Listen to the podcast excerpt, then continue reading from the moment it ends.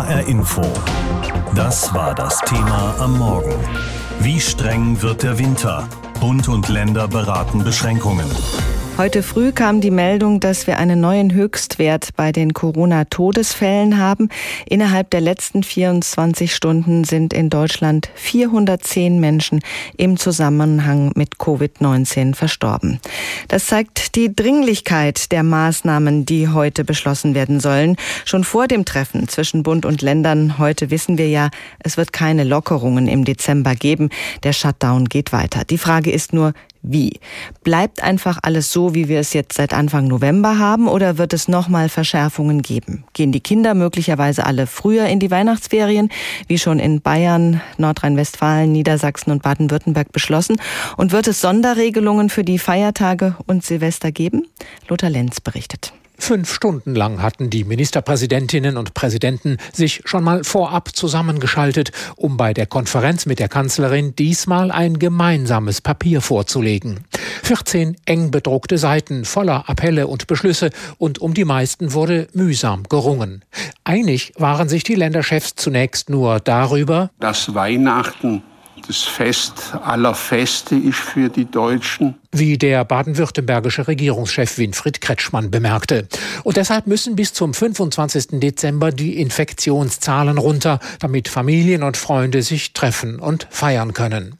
Es wird also wohl strengere Kontaktauflagen geben für zu Hause und für Treffen in der Öffentlichkeit. Fünf Personen aus zwei Haushalten dürfen sich noch begegnen. Kinder bis 14 Jahre zählen dabei nicht. Über die Weihnachtstage sollen dann wieder Treffen von zehn Personen erlaubt sein. Wir sind uns einig, dass wir soweit als möglich das Bildungswesen unberührt lassen wollen, dass zum Beispiel der Handel in der Vorweihnachtszeit weiterlaufen soll, sagt Stefan Weil, Ministerpräsident von Niedersachsen.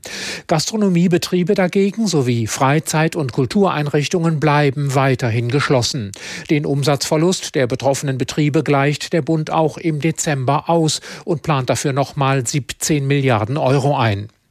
Gleichzeitig wird die Maskenpflicht ausgeweitet. Sie gilt ab 1. Dezember auch auf Parkplätzen und vor Geschäften. Bund und Länder wollen alle Corona-Auflagen künftig schärfer kontrollieren. Und das Thema Schulen? Da wird es wohl weiter länderspezifische Lösungen geben. Im Gespräch ist eine Maskenpflicht ab dem siebten Schuljahr. Ralf Brinkhaus, Fraktionschef der Union im Bundestag, forderte die Ministerpräsidenten auf, die vielen Fragen von ungezählten Schülern, Lehrern und Eltern zu beantworten. Die Schulbusse sind voll. Warum gibt es keinen Wechselunterricht? Warum ist nicht mehr im digitalen Bereich möglich? Da sind die Länderchefs insbesondere in der Verantwortung. Nachdem etliche Bundesländer, darunter Nordrhein-Westfalen und Niedersachsen den Beginn der Weihnachtsferien vorgezogen hatten, zeichnet sich jetzt der 16. Dezember als gemeinsamer erster Ferientag ab. Schon gut eine Woche vor Heiligabend soll also das Infektionsrisiko Schule ausgeschlossen werden und Markus Söder, der ist in Gedanken schon beim Jahreswechsel. Da müsse es wieder runtergehen von den zehn erlaubten Kontaktpersonen, sagt der bayerische Ministerpräsident. Silvester wird weniger in der traditionellen Familie gefeiert, da wird mehr mit Freunden gefeiert. Da muss man noch mal überlegen, ob die Zahl da wirklich angemessen ist und ob geböllert werden darf. Wahrscheinlich ist, dass Kanzlerin und Länderchefs die Knallerei im privaten Kreis erlauben, auf belebten Plätzen aber deutlich einschränken. Wir sind ja nicht alleine. Alle müssen mit Beschränkungen oder versuchen mit Beschränkungen die Zahl der Infektionen irgendwie runterzukriegen. Wir haben drei Länder ausgewählt und schauen, wie strikt dort die Regierungen die Bewegungsfreiheit reglementieren, welche Regeln gelten und galten und wie die Bevölkerung damit umgeht. Wir starten in Singapur. Als in Singapur die Fallzahlen im Frühjahr rasant stiegen, reagierte der Stadtstaat schnell und konsequent. Acht Wochen lang ging das Land in einen Lockdown. Das Haus durfte man nur einzeln verlassen, um Lebensmittel einzukaufen oder im nahen Umkreis Sport zu treiben. Das öffentliche Leben kam zum Erliegen. Treffen oder Besuche waren nicht gestattet. Sogenannte Social Distancing Botschafter kontrollierten die Menschen. Wer gegen die Auflagen verstieß, verlor im schlimmsten Fall als Ausländer seine Aufenthaltserlaubnis und als Singapurer seinen Reisepass.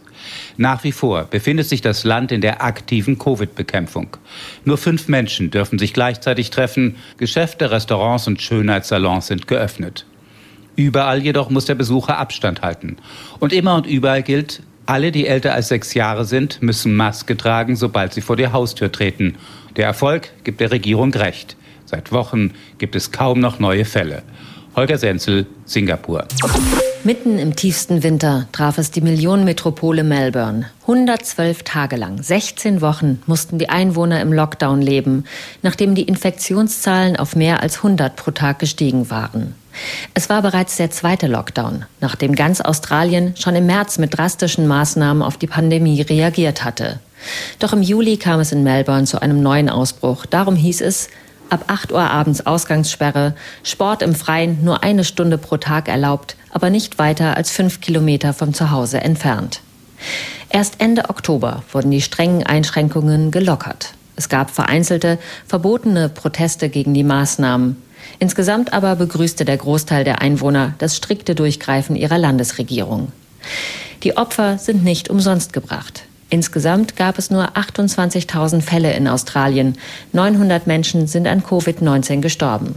Die Grenzen ins Ausland bleiben nach wie vor dicht. Aus Singapur, Lena Bodewein. Österreich ist in die zweite Woche des sogenannten harten Lockdowns gestartet, mit Ausgangssperren rund um die Uhr, geschlossenem Einzelhandel, Gastroschließungen und Schulen nur im Notbetrieb. Bereits vor drei Wochen ist in Österreich jedoch der sogenannte Teil-Lockdown gestartet, mit ähnlichen Maßnahmen, wie sie jetzt auch in Deutschland gelten, und einer nächtlichen Ausgangsbeschränkung. Hier gäbe es Ansätze, so Gesundheitsminister Anschober, dass die Maßnahmen, Zitat, langsam und vorsichtig zu wirken beginnen. Tatsächlich sinkt die Zahl der Neuinfizierten seit Tagen in Österreich. In den Krankenhäusern macht sich das aber noch nicht bemerkbar. Sowohl die Hospitalisierungen als auch die gemeldeten Intensiv- und Todesfälle erreichen die höchsten Werte seit Pandemiebeginn. Als zentrales Ziel des Lockdowns und auch als Bedingung für seine Aufhebung nennt Gesundheitsminister Anschober, dass die Reproduktionszahl auf 0,9 oder darunter gedrückt wird. Derzeit liegt die Zahl bei 1,02. Das heißt, dass eine erkrankte Person hypothetisch 1,02 weitere ansteckt. Django Vedareca, Wien. Seit Tagen wissen wir schon, dass es mit Sicherheit weitergehen wird mit dem Shutdown, den wir seit Anfang November haben. Es ist schon ziemlich viel bekannt von dem, was die Länder in ihre Beschlussvorlage geschrieben haben für das heutige Treffen mit der Kanzlerin. Diese Beschlussvorlage von den Ländern erarbeiten zu lassen, das sehen viele als gelungenen Schachzug der Kanzlerin. So mussten sich die Länderchefs schon vorab verständigen und das haben sie auch intensiv getan. Und deshalb habe ich unseren Korrespondenten Uli Haug in Berlin gefragt, was hat die Kanzlerin denn jetzt noch zu melden? Also so wie es aussieht, hat sie einiges zu melden und sie hat einiges zu kritisieren. Sie hat sich gestern Nachmittag in der CDU-Bundestagsfraktion sehr lang zu diesen Corona-Regelungen ausgelassen, hat sehr ausführlich darüber berichtet, hat ihre Position klargemacht und die ist ja, das weiß man mittlerweile auch, deutlich strenger als die vieler Bundesländer. Und was auffällt, ist, dass eigentlich so oft wie nie es irgendwelche Papiere gibt, die sozusagen durchgestochen, also die an an die Journalisten weitergegeben werden. Ich habe gestern Nacht das letzte Papier bekommen und da stehen dann nochmal die Wünsche des Bundeskanzleramtes drin, beispielsweise was den Einzelhandel angeht. Da möchte beispielsweise Frau Merkel deutlich strengere Regeln, was zum Beispiel die Quadratmeterzahl angeht, auf der sich Personen befinden dürfen. Bislang stand im Papier 10 Quadratmeter. Die Bundeskanzlerin möchte 25. Die Kanzlerin war in letzter Zeit öfter mal sichtbar genervt von der Runde der Ministerpräsidenten. Wie ist die Grundstimmung? Die ist auf jeden Fall angespannt. Die Ministerpräsidenten, das hat man gestern gemerkt, wissen, um was es geht. Es geht um den Jahreswechsel, aber es geht auch um eine langfristige Strategie. Man hat sich zusammengerauft und hat ein Papier sozusagen äh, zusammengefasst und das sollte dann die Länderposition sein. Aber es sind ja mittlerweile wieder einige ausgeschert, allen voran Markus Söder beispielsweise, der nochmal diskutieren möchte. Also da ist sehr viel im Fluss und von einer geschlossenen Linie der Länderministerpräsidenten und Ministerpräsidentinnen gegenüber dem Kanzleramt beispielsweise kann keine Rede sein. Gibt es denn sowas wie eine Hierarchie unter den Ländern? Also haben manche Stimmen mehr Gewicht als andere? Nun ja, auf jeden Fall natürlich die bevölkerungsreichen Länder. Markus Söder, das wissen wir seit den letzten acht, neun Monaten auch, ist natürlich einer, der immer gerne mal aus der Phalanx sozusagen ausbricht. Er hatte auch lange den Vorsitz der Länderministerpräsidenten. Gestern kam er dann nochmal und hat, nachdem das Papier vorgelegt hat, gesagt, das Ganze müsse nochmal verschärft werden. Aber auch Mini Kretschmann in Baden-Württemberg hat sehr mit sich gerungen, mit einigen Kompromissen, die da drin stehen. Also das sind diejenigen, die da auffallen. Außerdem natürlich auch Armin Laschet in Nordrhein-Westfalen spielt eine wichtige Rolle. Beim letzten Mal hatte man sich ja ergebnislos getrennt. Jetzt müssen die Maßnahmen eine möglichst hohe Akzeptanz auch bei der Bevölkerung erreichen, damit sie auch wirklich Wirkung entfalten. Wie groß ist der Druck für diese Runde heute? Der Druck ist sehr, sehr groß und ich glaube, dass da auch noch mal einiges passieren wird, beispielsweise was die unterschiedlichen Möglichkeiten über die Weihnachtstage angeht und was den Silvesterabend angeht. Da gibt es durchaus sehr differenzierte, unterschiedliche Positionen, was beispielsweise die Zahl der Personen angeht, die sich treffen dürfen. Da war ja ursprünglich oder bislang es so geregelt, dass sich bis zu zehn Personen treffen sollen und darüber hinaus noch mal Kinder bis 14 Jahren unbegrenzt. Also ob das so drin bleibt in diesem Papier, würde ich zumindest mal in Frage stellen. Also da ist sehr viel Druck im Kessel und das irgendwie zu regeln und zu kanalisieren, diesen Jahreswechsel und darüber hinaus die Strategie, da bin ich heute wirklich gespannt, was am Ende rauskommt.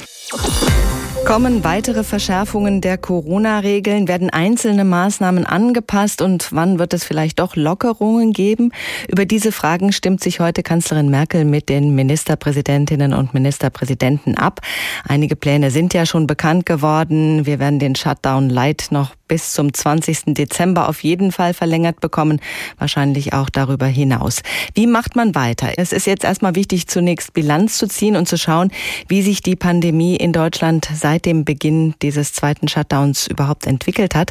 Und das mache ich mit HR-Info-Wissenschaftsredakteurin Angelika Fey. Mit ihr habe ich darüber gesprochen und ich habe zunächst äh, gefragt, die Zahlen sind in den letzten Wochen ja immer weiter angestiegen. Momentan sind wir stabil auf hohem Niveau. Die Hoffnung, dass wir durch den Shutdown deutlich sinkende Infektionszahlen bekommen, die hat sich nicht erfüllt, oder? Ja, so negativ würde ich das nicht sehen. Das starke Wachstum der Pandemie ist inzwischen abgebremst. Das zeigt sich ja auch an den stagnierenden oder sogar leicht rückläufigen gemeldeten Fallzahlen. Zwar liegt hier die Betonung auf gemeldete Fallzahlen, denn vermutlich ist die Dunkelziffer auch ein bisschen nach oben gegangen, also die Zahl der Infizierten, die nicht getestet werden. Das liegt daran, dass die Labore am Limit waren und das Robert Koch Institut die Kriterien dafür, wer getestet werden darf, deshalb etwas verschärft hat, eben um die Testkapazitäten zu schonen. Aber bei all dem gibt es eben die gute Nachricht, das RKI hat leichten Optimismus geäußert. Der zweite Lockdown zeigt erste Wirkungen. Aber wie du gesagt gesagt hast, die Infektionszahlen sind nach wie vor auf einem hohen Niveau. Das sieht man zum Beispiel auch schon rein farblich an der Deutschlandkarte des Robert Koch Instituts. Die zeigt ja die Höhe der gemeldeten Fallzahlen in der Steigerung von hellgelb bis dunkelrot an. Vor einem Monat, Ende Oktober, war die Karte zwar im Westen und Süden rot, im Norden und Osten war die Karte dagegen noch überwiegend gelb. Also hatte gemeldete Fallzahlen unter 50 pro 100.000 Einwohner innerhalb einer Woche. Inzwischen dagegen sieht die Deutschlandkarte so aus, als ob man einmal Rotwein drüber gekippt hätte. Nur im Norden gibt es noch ein paar helle Flecken. Geändert hat sich auch die Altersverteilung. Das Robert Koch Institut beobachtet seit Anfang September, dass sich wieder vermehrt ältere Menschen infizieren. Und weil diese Menschen häufiger einen schweren Covid-19-Verlauf haben, ist auch die Lage auf den Intensivstationen angespannter. Seit Mitte Oktober ist die Zahl von 655 Intensivpatienten auf mehr als 3700 aktuell hochgegangen. Das sind also mehr als fünfmal so viele Intensivpatienten.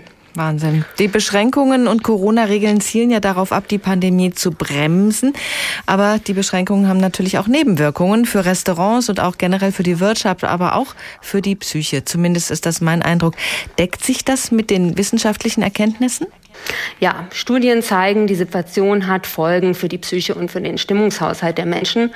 Aufschlussreich ist dein Blick auf den ersten Lockdown im Frühjahr. Das ist ja eine zum Teil vergleichbare Situation, wie wir sie jetzt wieder haben. Und zu diesem ersten Lockdown sind inzwischen einige Studien veröffentlicht worden. Und die zeigen eben, dass die psychische Belastung damals im Frühjahr angestiegen war. Allerdings nicht für alle Menschen in gleichem Maße.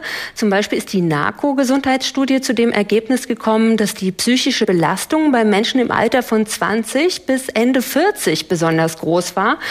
Am stärksten betroffen waren Frauen Ende 30. Die NARCO-Gesundheitsstudie, NARCO steht hier für nationale Kohorte, wird bundesweit durchgeführt mit 200.000 Teilnehmern und Teilnehmerinnen und dahinter stecken 25 große deutsche Forschungseinrichtungen. Ist also eine sehr große Studie. Mhm, dass die Menschen in dieser Altersgruppe besonders belastet waren, das haben wir ja mitbekommen. Im Lockdown waren die Schulen zu und Menschen, die Kinder haben, waren dann natürlich einer Doppelbelastung ausgesetzt. Diesmal Mal ist es anders. Wir haben den Lockdown Light. Der Schulbetrieb läuft prinzipiell.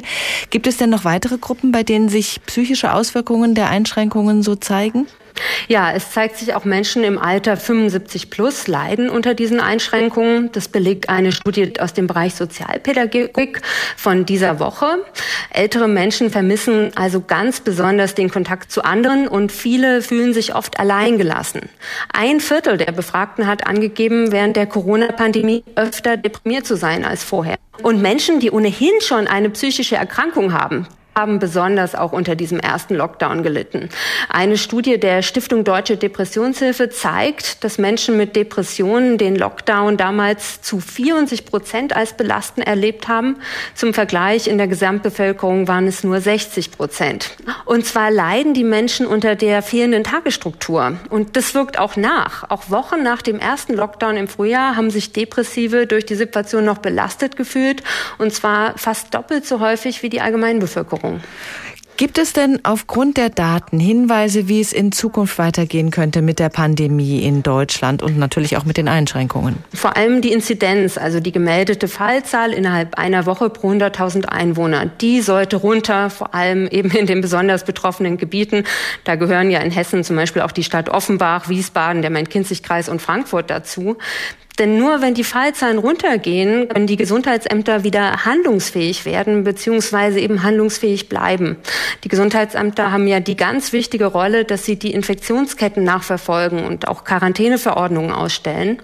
Und als Maßgabe galt ja zum Beispiel lange eine Inzidenz von unter 50 oder sogar von unter 35. Aber davon sind wir in Hessen mit einer Inzidenz von rund 170 weit entfernt. Es ist November, es ist kalt, grau und neblig. Normalerweise rücken wir ja in dieser Jahreszeit gerne enger zusammen, gehen vielleicht ins Theater, ins Museum, ins Kino, ins Konzert oder einfach nur mal schön essen. Das fällt in diesem Jahr aber leider alles aus und das ist nicht nur für Publikum und Gäste ein Problem, sondern vor allem auch für die Betreiber. Und schon vor dem nächsten Corona-Gipfel von Bund und Ländern scheint klar, wer im November kein Geschäft gemacht hat, wird wohl auch im Dezember keins machen. Normalerweise sind November und Dezember für das Restaurant Dreiklang im südhessischen Darmstadt gute Monate. In der Vorweihnachtszeit gibt es viele Weihnachtsfeiern und Veranstaltungen, doch das Coronavirus wirbelt in diesem Jahr alles durcheinander. Die Betreiberinnen Imke Münster und Nina Pauschert haben seit der Wiedereröffnung im Mai alles für ein funktionierendes Hygienekonzept gegeben, um die Gäste in ihrem Restaurant zu schützen. Stattdessen aber der Lockdown Light im November von Seiten der Politik. Gastronomiebetriebe gelten als potenzielle Infektionsherde Schublade und müssen schließen. Für Imke Münster ein Schlag ins Gesicht. Das kam dann aber gerne mal so alle über einen Kamm geschoren so an, dass die Gastro halt ein Infektionsherd ist. Und es hat uns geschadet. Wir haben gemerkt, dass vor diesem Lockdown auch die Leute verunsichert waren. Und diese Stigmatisierung ist mit in diesen Lockdown reingegangen. Imke Münster versteht, dass die Gäste Angst haben und deshalb wäre jetzt ihr Wunsch, im Dezember komplett geschlossen bleiben mit Ausgleichszahlungen. Und dass ab Anfang Januar mit einer zu erwartenden geringen Inzidenz alle wieder mit einem guten Gewissen aufmachen können ohne dem Damoklesschwert, dass sie gleich wieder zumachen müssen. Ganz anders sieht es Natascha Neumann. Sie ist Betreiberin des Friseursalons N2 in Darmstadt. Im Dezember schließen zu müssen, für sie eine echte Horrorvorstellung. Im Gegensatz zur Gastronomie darf sie ihren Laden öffnen, aber dennoch bleiben viele Kunden weg, erzählt sie. Die Leute haben das schon ernst genommen, bleibt daheim, alles was unnötig ist, vermeidet es. Also das merkst du schon. Jetzt sagen sie halt wegen einem Schnupfen oder wegen einem kleinen Husten ab und dann hast du halt einen Termin, der drei Stunden blockiert war, der umsatztechnisch deine 300, 400 Euro gebracht hätte, fällt weg.